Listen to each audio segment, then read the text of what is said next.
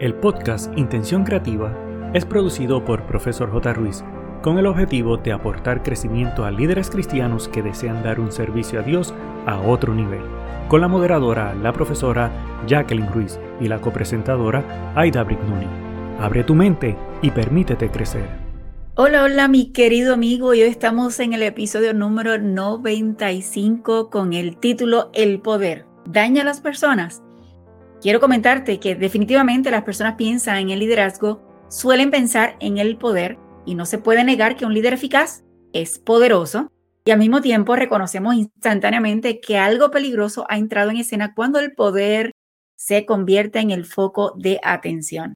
En un mundo caído en el cual vivimos, es inevitable que el poder tenga el potencial para corromper. Por otra parte, no se puede hacer nada importante sin él.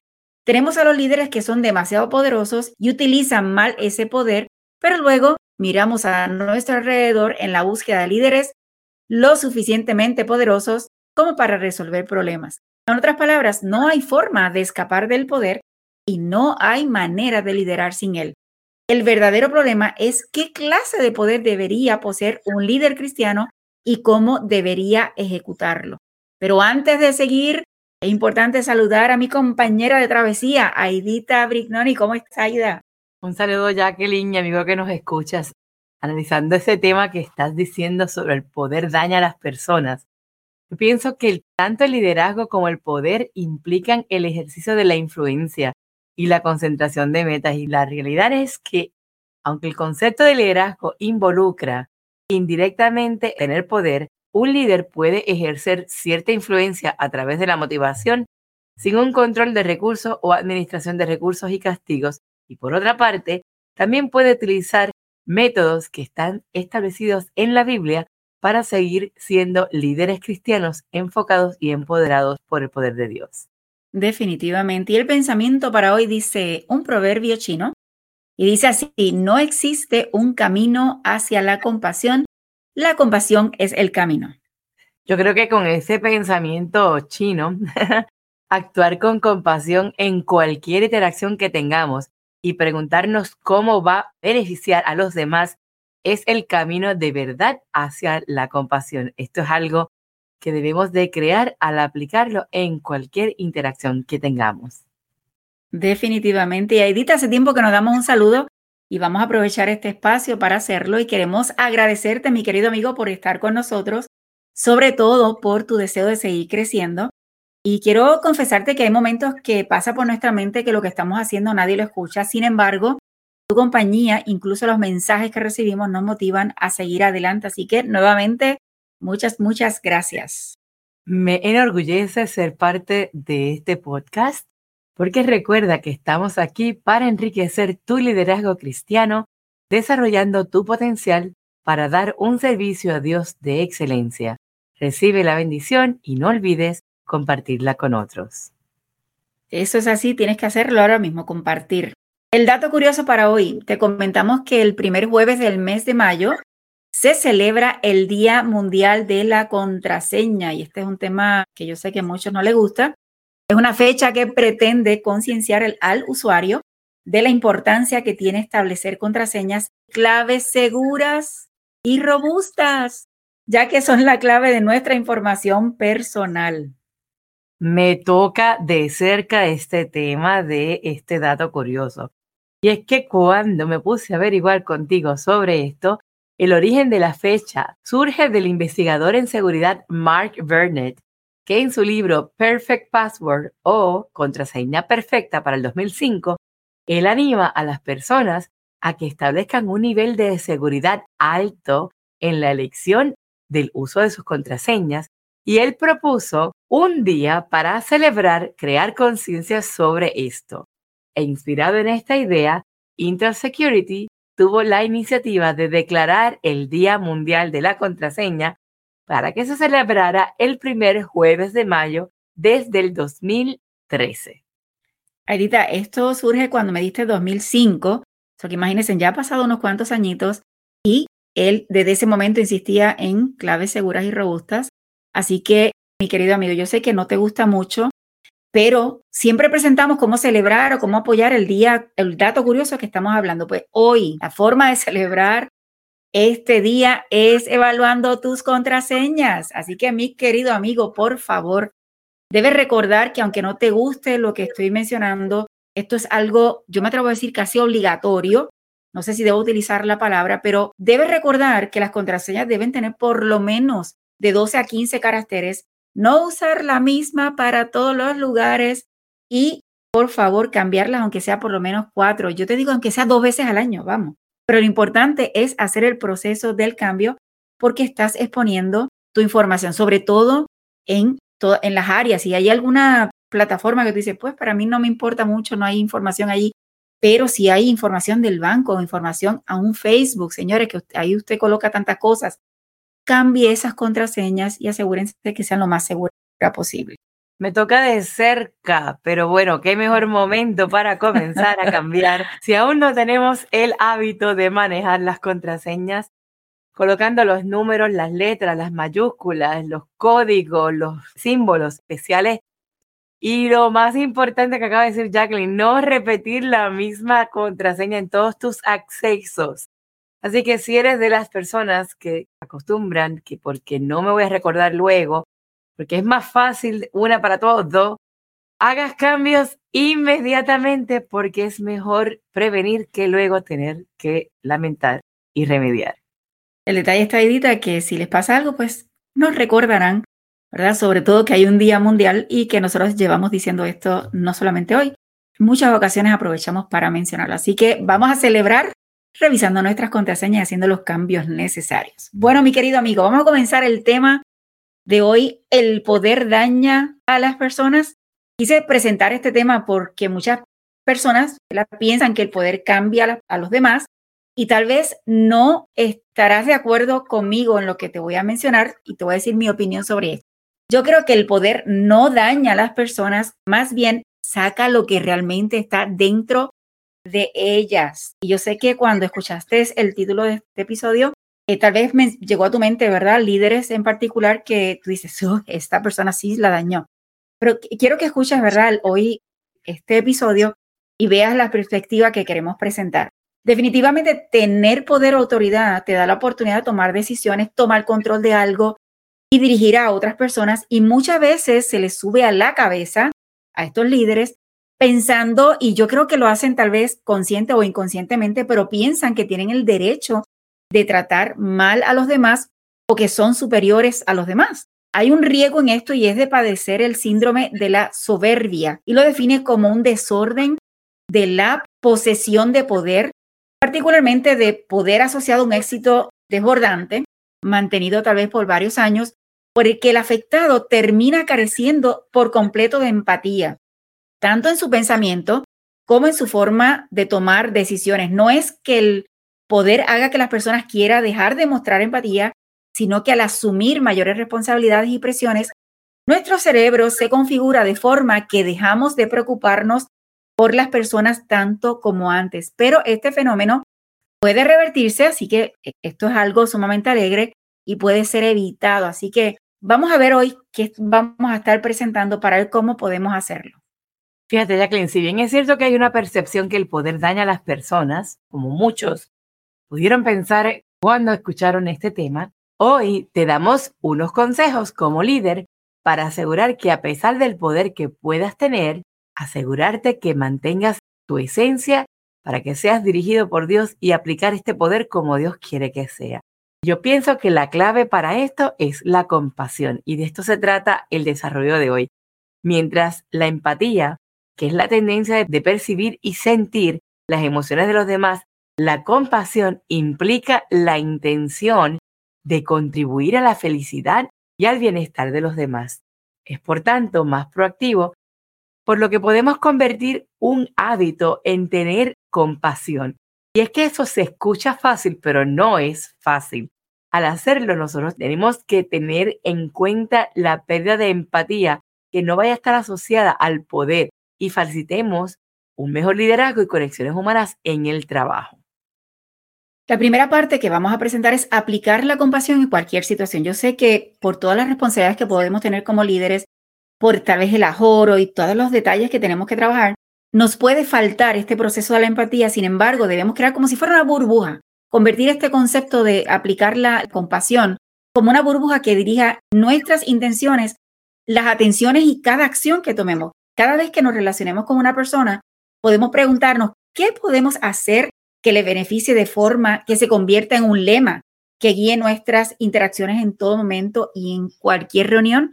Yo creo que no es fácil, como dijo Adita, pero sí se puede si procuramos poner esa burbujita en nuestro sistema, en cada acción, en cada pensamiento, en, cuando vamos a decir algo, para asegurarnos que podamos aplicarla en cualquier situación. Fíjate, buscar oportunidades para mostrar compasión es algo que tienes que tenerlo ya entre tu sangre, entre ceja y ceja.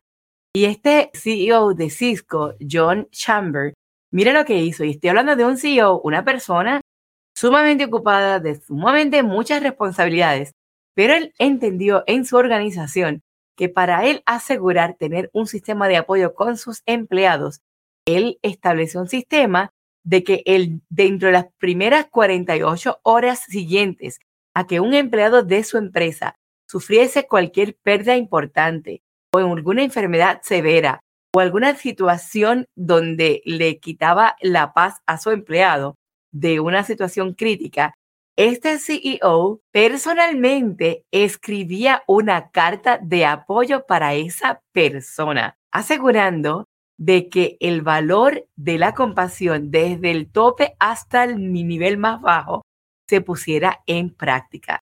Y es que yo pienso que este acto de este CEO, pienso que sobrelleva y va más allá de cualquier posible conexión porque yo creo que el que un CEO se tome el tiempo de escribirte una carta o una nota de apoyo cuando tú estés pasando algo que realmente ni tiene que ver con el trabajo, pero es que si tú estás en una situación difícil, ¿cómo te vas a concentrar para lo mejor de ti en el trabajo?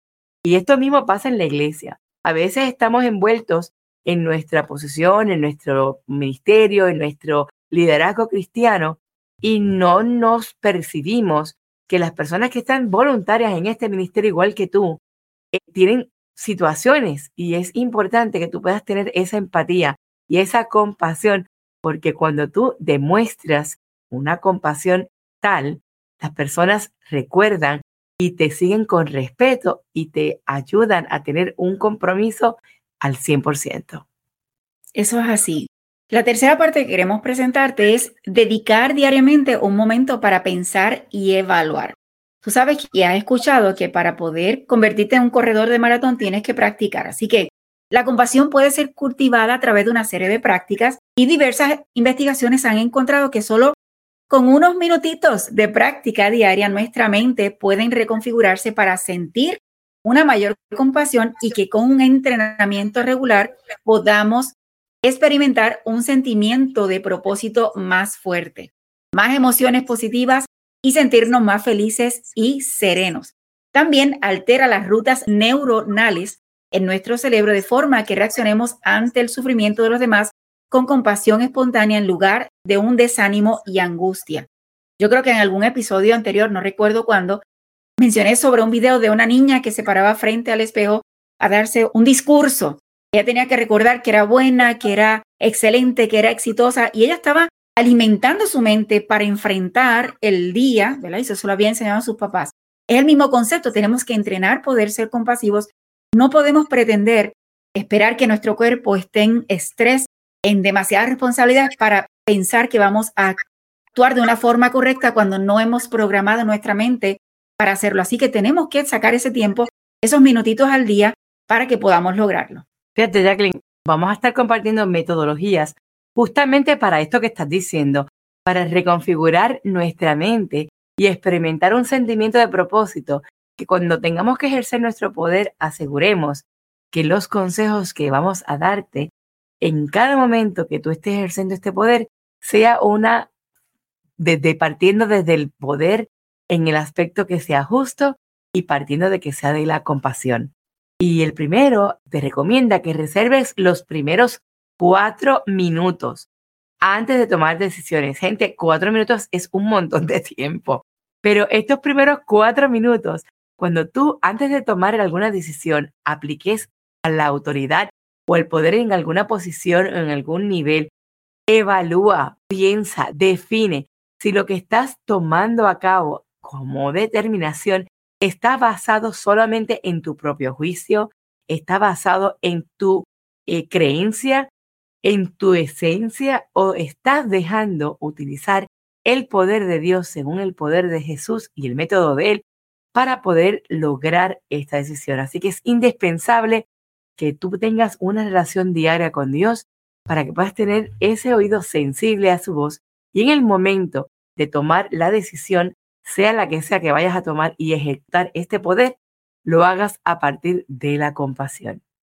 El punto número dos es sentarnos cómodamente y yo creo que esta parte del punto número dos está muy atada al primero y es que luego de reservar estos minutitos, ¿verdad? Para antes de tomar una decisión, mira, siéntate cómodamente, relájate y centra tu atención en tu respiración para serenar la mente y sobre todo para corroborar el propósito de la terminación que vas a llevar a cabo y evaluar si estás siendo compasivo. Esto es trabajar con intención y sabes que está este episodio, o más bien este podcast se llama Intención Creativa y definitivamente en nuestra vida tenemos que ser intencionales en todo lo que hacemos. Así que por eso estamos hablando hoy en día para que podamos trabajar esta compasión y que no se nos vaya a la cabeza el concepto del poder que Dios tal vez no haya permitido tener. Así que punto número dos, respirar, manejar que esta respiración pueda funcionar bien en la mente para corroborar si estás siendo compasivo o no. Cuando haces todos estos pasos, Jacqueline, inevitablemente te calmas y estás en una postura diferente. Y algo que recomiendan es que pienses en algún ser querido o algún conocido que esté experimentando algún desafío. ¿Por qué? Porque esto te brinda empatía con cualquier persona que aunque tú no tengas ningún tipo de conexión, directa o indirectamente, te permite identificarte y en el momento de tú tomar la determinación que sea, vas a tener más compasión porque estás pensando en que esta persona, tal como tu familiar, tal como tu conocido, tal como tu persona que tiene esa situación difícil, te dé esta sensibilidad para poder tomar unas decisiones diferentes que cuando tú estás en esta postura de decir, mira, en realidad no tengo nada que ver contigo y tomas la determinación del, partiendo del poder y de la insensibilidad de que no me importa lo que esté pasando, esto es así, punto, y se acabó, y se te olvida lo que es en la parte de ser humano. Así que identifica a alguien que conozcas de cerca alguna situación crítica para que cuando vayas a aplicar cualquier determinación de poder tengas esa sensibilidad. El siguiente punto está atado también al 3 y es que cuando haces este proceso de buscar a alguien y ver lo que está pasando, la única forma que tú vas a entender, tener esta empatía, es que puedas ser consciente de ese desafío y, pensar qué es lo que debe estar experimentando esta persona. Decimos en nuestro país, ponerte en el zapato de esta persona. Si esa persona perdió su esposo, su madre, su padre, un hijo, una enfermedad, la única forma que tú puedes lograr esa empatía es poniéndote en el lugar de esa persona. Yo sé que a veces se nos hace difícil porque estamos tan programados para cumplir responsabilidades o tenemos muchos compromisos que decimos es perder el tiempo, pero la, única forma de lograrlo es siendo consciente y es detenerte y decir yo necesito estar consciente de ese desafío. Mira, y a la vez, mi querido amigo, te está preparando no solamente para ser compasivo con esta persona, pero te está preparando porque tú no sabes en la vida que de pronto te llegue una situación similar a ti y ya te hayas puesto en esos zapatos y te esté preparando para enfrentarlo, tal vez de la mejor forma posible sin que de pronto te tomó de sorpresa y nunca hiciste el intento de identificarte con esa experiencia que está teniendo esa otra persona. Y llegó a tu vida y te tocó y tal vez te marcó con mucha más fuerza por no haber hecho el proceso. Yo no sé si esto que estamos diciendo hoy directamente te toca, te llama la atención, pero quiero dejarte saber que Dios utiliza siempre caminos misteriosos para llevar a ti mensajes y temas de reflexión. Y yo creo que cuando estamos trabajando con lo que es la compasión, la empatía, algo que tenemos que tener en cuenta es que esta persona necesita ese calor humano, esa fuerza, esa compasión y asegurar que todo lo positivo, todo lo que está dentro de ti puede ser recibido de igual manera y asegúrate que tú imaginas que esta, y dice que en mi país, estas buenas vibras, esta forma de tú enfocarte positivamente pueda afectar de una manera a la persona que lo está recibiendo. Así que asegúrate que podríamos utilizar nuestro calor humano y nuestra fuerza y nuestra compasión con esta persona. Y el punto número seis es que si aplicamos la compasión, es como imaginarse que estamos removiendo el sufrimiento, dolor, remordimientos o daño de esa persona a través de cada respiración o momento que tomemos, pero oye bien, sin que no se recargue, sin tomar esa carga y ponerla sobre nosotros. A mí me da mucha emoción porque creo que es una gran oportunidad que tenemos si hacemos esto en cada momento necesario. Fíjate, Jacqueline, yo creo que todo lo que hemos estado diciendo en este podcast está basado en detenerse. Y el ejercicio de la respiración apoya el poder pausar. Cuando pausamos, eso nos da la oportunidad de reflexionar y poder visualizar lo que estamos haciendo y que siempre estemos conscientes de que practiquemos la compasión al ejercer cualquier determinación.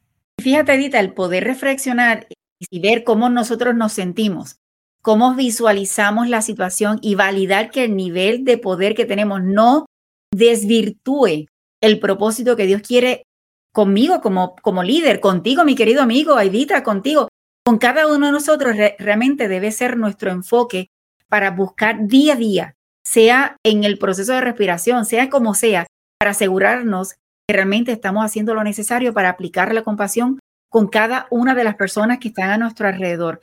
No necesariamente solamente con las personas que están, que trabajan contigo, que, que trabajan en la iglesia, sino también con la gente que vive en tu casa, con los vecinos, con cada persona, con el cuando vas y a, buscar el correo, cuando vas a hacer compra, con cada persona que está a nuestro alrededor, tener este proceso de compasión con ellos.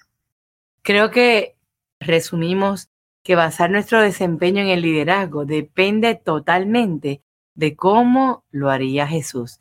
Creo que es la clave porque no hay nadie mejor modelo en aplicar la compasión mientras estuvo en esta tierra que la manera como Jesús lo hizo. Que tú y yo seamos líderes con compasión y que a pesar de tener poder, podamos aplicarlo desde el método de la perspectiva de Jesús, que fue la compasión.